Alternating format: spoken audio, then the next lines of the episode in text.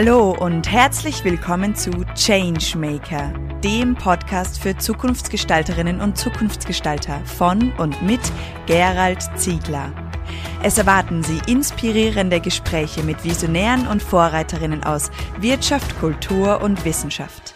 Alles Zukunftsgestalter, die für glückliche und erfüllte Menschen in einer gesunden, enkeltauglichen Arbeitswelt brennen. Unser heutiger Changemaker Gerhard Filzwieser. Ja, hallo lieber Gerhard, schön, dass ich heute bei dir sein darf und herzlich willkommen zu der neuen Podcast-Folge, äh, wo ich gerne mit dir die Reise zu deinem, zu deiner Organisation, zu deiner Firma und auch zu dir als Person mit dir gerne gehen möchte. Äh, ich freue mich, dass du dir die Zeit genommen hast. Du bist hier Unternehmer und ein vielbeschäftigter Mann. Du hast eine Firma, die nennt sich Firma Filzwiese GmbH, die in Gafflenz, das ist so an der oberösterreichisch-niederösterreichischen Grenze angesiedelt ist, mit circa 100 Mitarbeiter und ihr stellt Kunststofflösungen her. Und ich freue mich, dass du dir heute die Zeit genommen hast, dass wir beide dieses Gespräch hier in deinem Atelier führen dürfen. Herzlich willkommen. Ja, vielen Dank. Danke für die Einladung. Ja, ich bin schon sehr gespannt, wo uns diese Reise, unser Gespräch hinführt, weil ich dich ja vor, ja, ich sage jetzt mal, ich glaube zwei Jahren kennengelernt habe auf einer interessanten Veranstaltung in Wien. Und irgendwie bist du mir aufgefallen, weil du einfach nicht in Business Dress gekommen bist mit einer speziellen Hose, mit einer speziellen Brille. Und auch deine Fragen, die damals bei dem Vortrag gekommen sind, sind schon sehr spannend gewesen. Und irgendwie haben wir dann relativ rasch eine, ja, eine Verbindung gefunden und uns irgendwo auch auf einer emotionalen Ebene getroffen, wo wir, denke ich, viele Dinge gemeinsam denken. Und so bin ich sehr neugierig, was uns heute in diesem Gespräch erwarten wird. Aber bevor wir einsteigen, würde ich gerne noch mal auf deine Firma eingehen. Äh, ihr nennt euch Kunststofflösungsfinder. Das ist auch keine normale Bezeichnung für ein Unternehmen. Vielleicht kannst du den Zuhörerinnen und Zuhörern kurz vorstellen, was ihr so in diesem Bereich in eurer Firma herstellt und wofür ihr bekannt seid und was so eure Produkte sind, die ihr vertreibt. Mhm.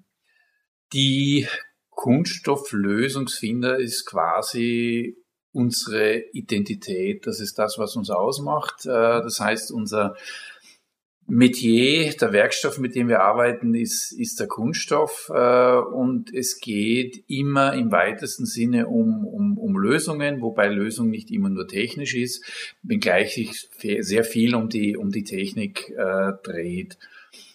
Konkret ist es so, dass wir zwei technologische Bereiche haben. Das ist die Extrusion von Kunststofffolien und die Herstellung von äh, Kunststoffspritzgussteilen.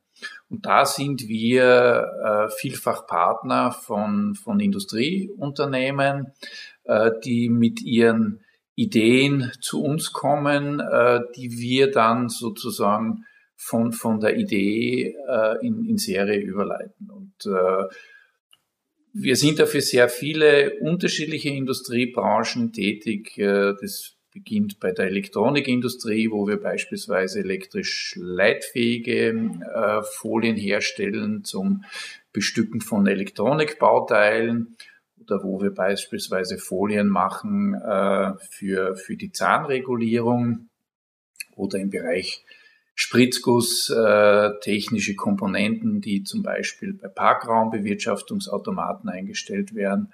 Also wir, wir, wir, wir sind da sehr, sehr breit aufgestellt. Mhm, spannend. Das klingt ja nach einem klassischen Produktionsbetrieb.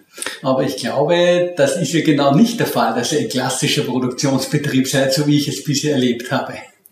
Ja, das stimmt. Am ersten Blick äh, dreht sich sehr viel um, um die Technik. Ich selbst äh, bin ja kein Techniker, bin, bin gelernter Zahlenmensch, also Betriebswirt und würde mich als, äh, als Schöngeist äh, bezeichnen. Und äh, ja, ich sag, unser, unser Weg, äh, den wir heute gehen, den haben wir vor einigen Jahren begonnen. Der hat uns eigentlich weggeführt von einem klassischen Unternehmen. Das heißt, wir tun heute nicht mehr all das, was man üblicherweise in einem Unternehmen gemacht hat und wir denken nicht mehr so, wie man bisher üblicherweise in einem Unternehmen gedacht habe. Mhm, das klingt ja sehr spannend, da werden wir gleich näher drauf eingehen. Ich möchte nur auf eine äh, Bezeichnung von dir eingehen, auf den Schöngeist. Das kann ich nur unterstreichen. Wir sitzen ja auch hier in deinem Atelier, das heißt, du hast also neben deiner Firma ein eigenes Atelier, wo du ja auch tätig bist. Und ich sehe da wunderschöne Bilder, Fotografien, Skulpturen, Gemälde und auch wunderschöne Einrichtungsgegenstände, die zum Teil modern und zum Teil alt gemischt sind, also alles sehr äh, ja, sehr stilvoll, sehr kreativ, sehr anregend, sehr, ja, einfach schön geistig. Und auch wenn ich mir deine Art und Weise, wie du kommst, mit deiner Brille und mit deinem Styling, dann, dann lebst du genau diese Kreativität. Das heißt, also es ist erstaunlich, dass ein Zahlenmensch so eine hohe Kreativität auch auslebt. Das, das, das war, wenn man so will, wahrscheinlich meine Metamorphose, die ich durchgemacht habe. Ja, und diese Metamorphose hast du auch in deinem Buch vermutlich dargestellt, ein, ein Fachbuch, ein, ein Managementbuch mit dem Titel Unbequeme Gedanken, die ja letztendlich das beschreiben, was du in deinem Weg gemacht hast, sozusagen von einem klassischen äh, ja, wahrscheinlich hierarchisch geführten Unternehmen zu einem anderen Unternehmen, das einfach mit anderen Werten, mit anderen, ja, anderen äh, Unternehmenssteuerungselementen ausgestattet ist. Kannst du uns da kurz beschreiben, was sozusagen deine Ausgangsidee war, warum du das gemacht hast und, und wie du so in, in groben Schritten vorgegangen bist? Ja, ähm, die, die Ausgangssituation war eigentlich die, dass äh, ich ja auch sehr viele Jahre eigentlich einem klassischen höher, schneller, weiter gefolgt bin. Äh, das war im Beruf genauso wie, wie im Sport und irgendwann äh, kam für mich die Lebensstelle, wo ich mich gefragt habe, äh, ob sich dieses höher, schneller, weiter noch richtig anfühlt. Und ich habe eine ziemlich klare Antwort drauf gefunden, nämlich nein, tut es nicht. Und ja, ich würde mal sagen, da war so mein, mein, mein eigener Wertewandel an, an erster Stelle, wo ich einmal sagen würde, ein gutes Stück weg vom Verstand zum Entdecken des Gefühls mit seinem ganzen Potenzial war da sicherlich ein, ein absoluter Auslöser dafür und ja, nachdem der eigene Wertewandel weit fortgeschritten war, kam dann irgendwann der Punkt, sich die Frage zu stellen, was heißt das jetzt äh, für mein Unternehmen? Und die Frage war eigentlich, äh, ich habe mich ja gefragt, fühlt es sich noch gut an? Und die ganzen Paradigmen, wie wir Wirtschaft denken und, und leben, hat sich für mich nicht mehr gut angefühlt. Äh, und darum habe ich mir nicht die Frage gestellt, äh, was müssen wir tun, um erfolgreich zu sein, sondern es war mehr die Frage, was müssen wir tun, damit es sich gut und richtig anfühlt. Und ich war dann eigentlich der Überzeugung, wenn das gelingt, dann wird sich das mit dem Erfolg auch von, von selber äh, einstellen. Und da war halt so, dass das erste war die, die Frage, äh, ja, wer wollen wir sein? Und die zweite ganz, ganz wichtige Frage war die des Warums, äh, nämlich zu fragen, warum sollen wir alle jeden Tag in dieses Unternehmen reingehen? Mhm. Und mittlerweile ist dieses Thema, also das ist jetzt liegt schon einige Jahre zurück und mittlerweile wird das Thema ja im, im Sinne eines sogenannten Purpose ja rauf und runter gespielt, äh, wenngleich ich denke, äh, dass vieles davon heute noch nicht authentisch ist. Also wir haben uns die Frage authentisch gestellt. Mhm. Und das war eigentlich ja sehr, sehr zentral und das, das leitet, also die, die Antworten auf dieses Warum, die leiten uns heute noch sehr. Mhm. Und dann kamen ja einige, ich nenne sie Handlungswerte, weil ich mir die Frage gestellt habe, äh, was kann man den Menschen zur Verfügung stellen für ihre, ihre Orientierung. Und das war sozusagen einmal der, der allererste Einstieg in die, in die grundlegende Veränderung. Und dann sind wir auf einen Weg gekommen, der sich eigentlich kontinuierlich fortgesetzt hat. Also es ist jetzt kein, kein äh, Projekt mit einem Anfang und einem Ende, sondern es ist ein Weg, den wir begonnen haben. Und kannst du da uns noch einmal erzählen, wie der Anfang sich gestaltet hat? Bist du da Erst einmal, wie ist es denn zustande gekommen? Hat es vielleicht irgendeinen Auslöser gegeben oder bist du einfach spazieren gegangen und plötzlich kam die Frage, was will ich, was sind so meine Werte, was will ich in die Welt bringen?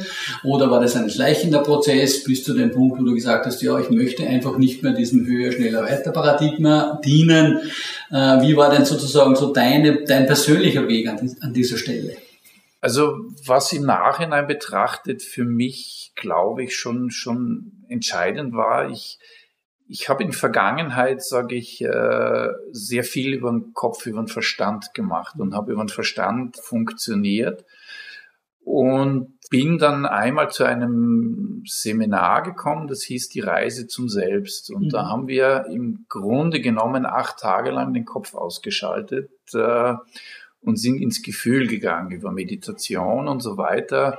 Und für mich war das eine wirklich erstaunliche Entdeckung, was sich innerhalb kürzester Zeit tut, wenn, wenn wir dem Verstand keinen Raum mehr geben. Da, da tut sich etwas ganz anderes auf. Da, da entdeckt man das, das wahre Potenzial, das man hat. Und das war für mich dann so der Zeitpunkt, wo ich begonnen habe, der Intuition, dem Gefühl mehr, mehr Raum zu geben. Und ich würde sagen, das, das war sicherlich ein, ein, ein wesentlich mitentscheidender Auslöser. Du beschreibst in einem Buch etwas von der Inselzeit, der Raum von einem anderen Unternehmen. War das dieses Seminar oder war das? Nein, das war, das war erst später. Also da bin ich schon mit diesen, mit diesen ersten Gedanken hingefahren. Äh, aber da ist einiges, einiges dann noch weitergereift. Mhm. Und wie du dann in die Firma gekommen bist und einmal so in der Firma quasi die ersten Schritte verkündet hast, haben dann die Mitarbeiter Hurra geschrien, haben geschrien, jawohl, jetzt ist der Chef endlich aufgewacht, jetzt wird das Richtige kommen und haben zuerst einmal gesagt, okay, was ist denn mit unserem Chef passiert? ist der irgendwo beim falschen Seminar abgebogen? Weil ja die Mitarbeiter ja oftmals, ja, wie gesagt, nicht unbedingt so offen sind für Veränderungen. Und wie war das in deinem Unternehmen? Also ich würde mal sagen, dass das eher unbequem war. Vielleicht ist aus dem auch, auch, auch der Titel des Buches äh, entstanden. Mhm.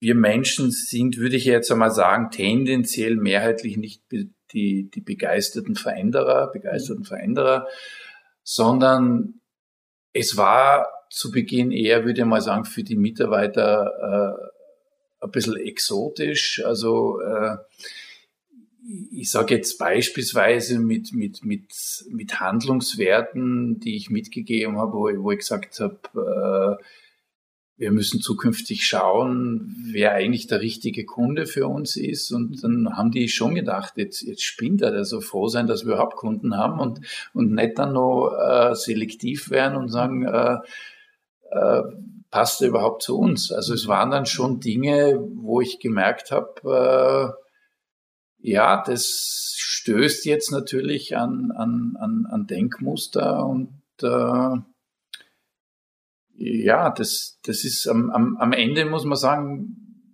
der Prozess ist jetzt, ich glaube, wir sind jetzt, ich weiß es nicht, im sechsten oder siebten Jahr okay. und es dauert lange. Mhm. Mhm. Aber das war ja schon mutig, wenn du als Unternehmer sagst, wir müssen uns die Kunden aussuchen und dann beginnst zu selektieren.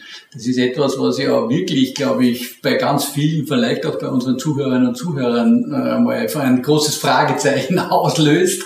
Äh, wie bist du denn damit gefahren oder wie gehst du denn jetzt im Moment damit um? Ich denke, jetzt im Moment haben wir ja noch einmal eine schwierige Zeit, weil ja die Wirtschaft nicht unbedingt genau das ist, was man sich unter einer boomenden Wirtschaft vorstellt. Wie geht ihr denn jetzt mit den Kunden um oder welches Verhältnis habt ihr denn jetzt im Moment oder wie seid ihr denn damit umgegangen? Wir haben, wir haben grundsätzlich tendenziell sehr, sehr langjährige Beziehungen äh, mit unseren Kunden.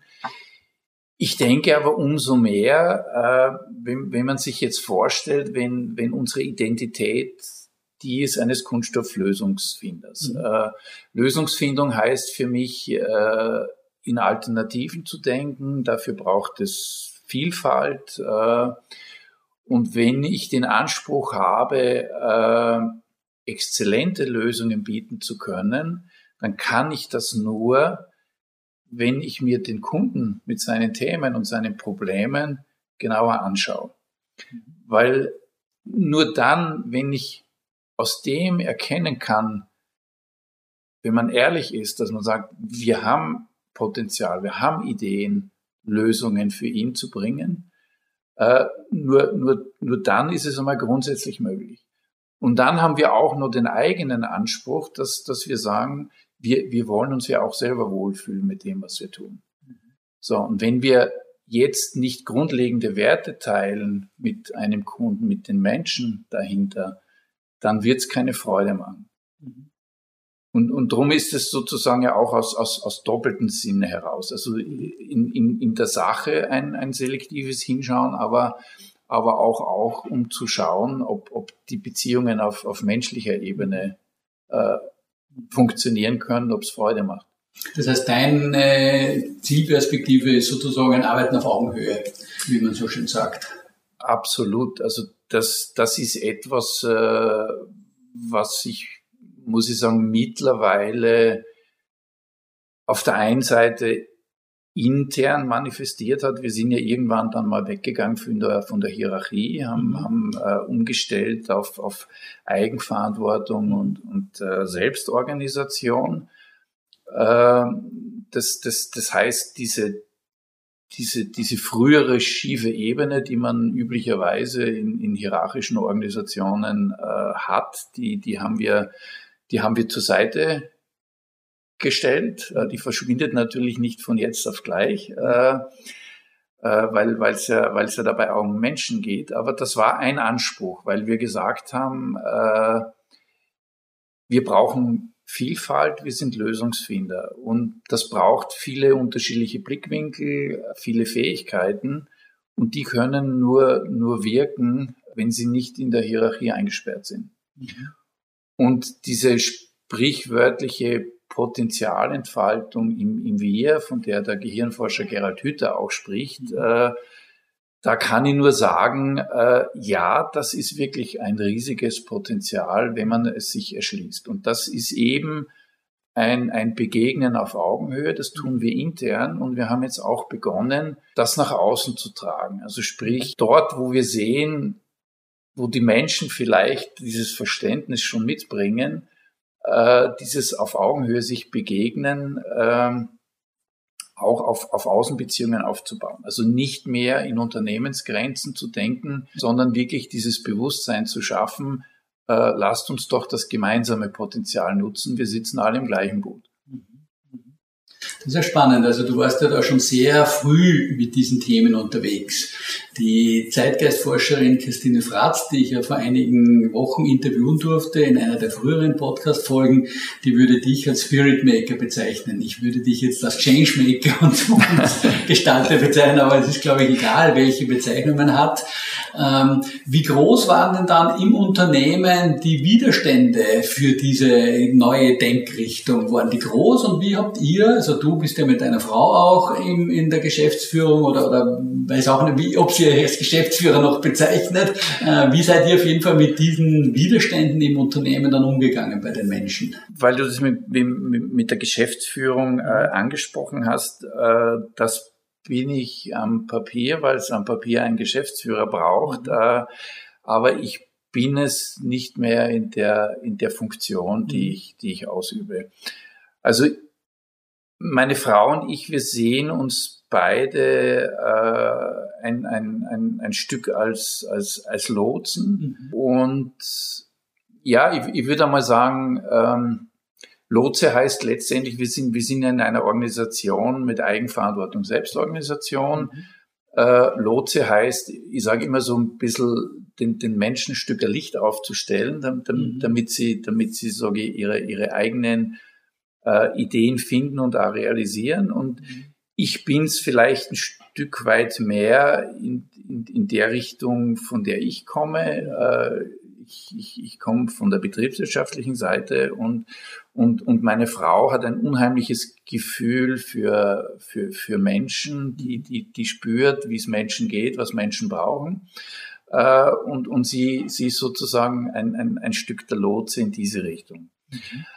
Äh, um auf, auf das Thema der Widerstände zu kommen, ja, Veränderung löst Widerstände aus, mhm. äh, vor allem wenn man, ich sag mal, in, in einer Zeit, wo, wo das wo das wirklich noch Neuland war, äh, diesen, diesen Weg geht. Äh, ich würde einmal sagen, in der ersten Phase der Veränderung war, glaube ich, das Schwierige, dass eine Organisation, die nicht mehr hierarchisch, äh, eine hierarchische Struktur hat, sondern, sondern über dieses auf Augenhöhe und auf, auf Eigenverantwortung äh, geht, dass eines sichtbar wird, nämlich äh, wo, wo sitzen die Menschen mit einem ausgeprägten Ego mhm. und wo ist die andere Gruppe. Mhm. Und le leider ist das Ego in unserer Gesellschaft sehr ausgeprägt und es hat sich gezeigt, dass in einer solchen Organisation äh, Ego nicht funktioniert.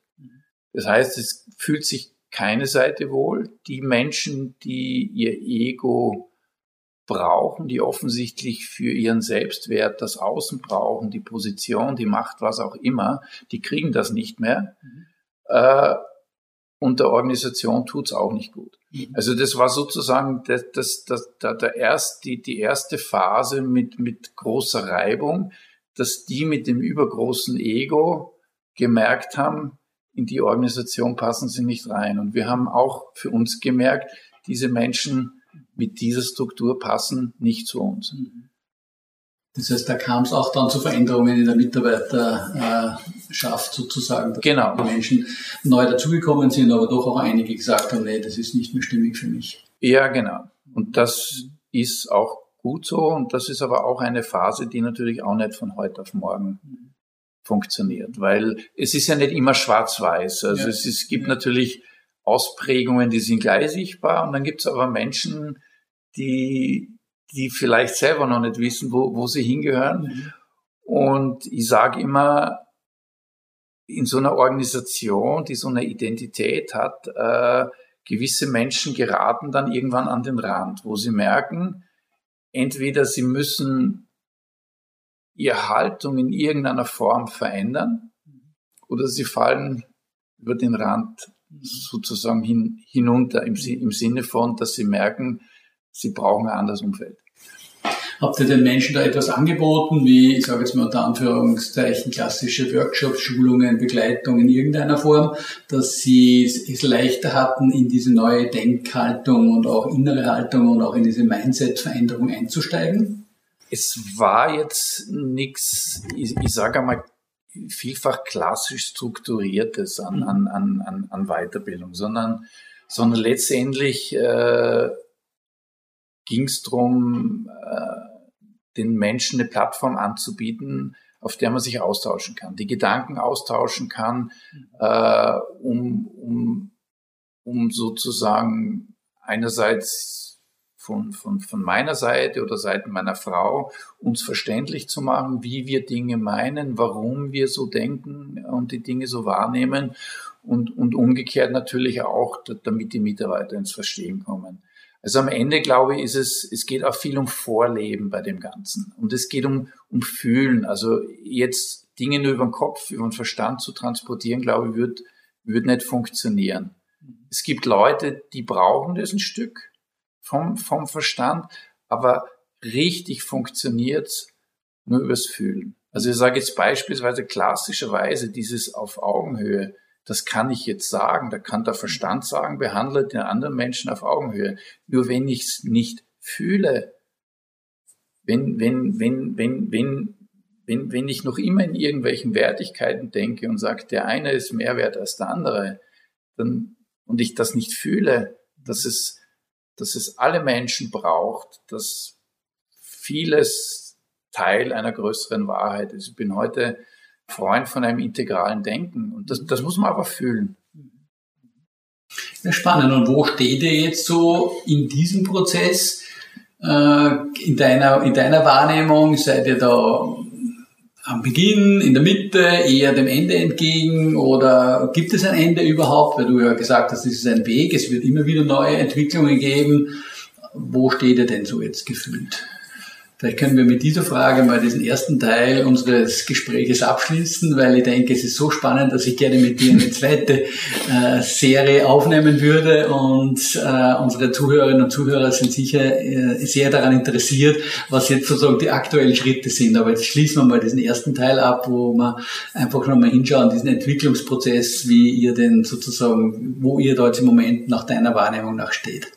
Also ich würde mal sagen, aus meiner Sicht gibt es, gibt es kein, kein, kein Ende in dem Sinn, sondern wir haben irgendwann einen, einen Weg mit einer bestimmten Haltung eingeschlagen und äh, ich sage jetzt, äh, ja, wir sind, wir sind jetzt in einer, vom, vom, vom Umfeld her in einer großen Zeitenwende und ich glaube auch, dass das noch eine, eine längere Zeit ist. Also so gesehen äh, würde es jetzt nicht passen, dass ich sage, wir sind so viel der Wegstrecke äh, zurückgegangen. Was ich sagen kann, ist, äh, dass wir einiges durchlaufen haben, grundlegende Dinge schon durchlaufen haben und dass sich jetzt langsam ein, ein Gefühl in der Organisation einstellt, ähm, wo ich sagen kann, ja, die Leute beginnen jetzt zu verstehen und, und auch, und auch zu fühlen, äh, was hinter diesem Weg steht. Und ich sage, äh, auch nach vielen, sage ich jetzt, Dingen, die wir in den letzten zwei, drei Jahren erlebt haben, die, die nicht so schön waren äh, im, im Außen, äh, beginnt man jetzt, glaube ich, zu fühlen, welchen Sinn vor allem ein, ein solch anderer Weg hat. Weil ich merke, Viele beginnen jetzt erst nach dem Sinn zu fragen und sind jetzt am Beginn. Da glaube ich, sagen zu können, da sind wir so ein gutes Stück weiter. Ja, cool. Ja, da danke ich dir mal für diesen ersten Teil dieses Gespräches und wir werden den zweiten Teil in absehbarer Zeit fortsetzen. Sehr gerne.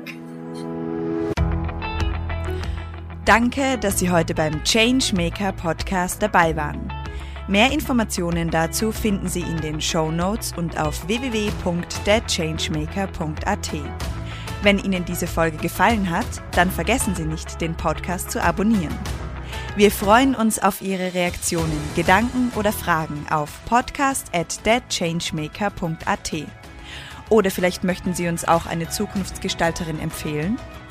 Wir wünschen Ihnen eine wunderbare Zeit. Bis bald bei der nächsten Folge des Changemaker.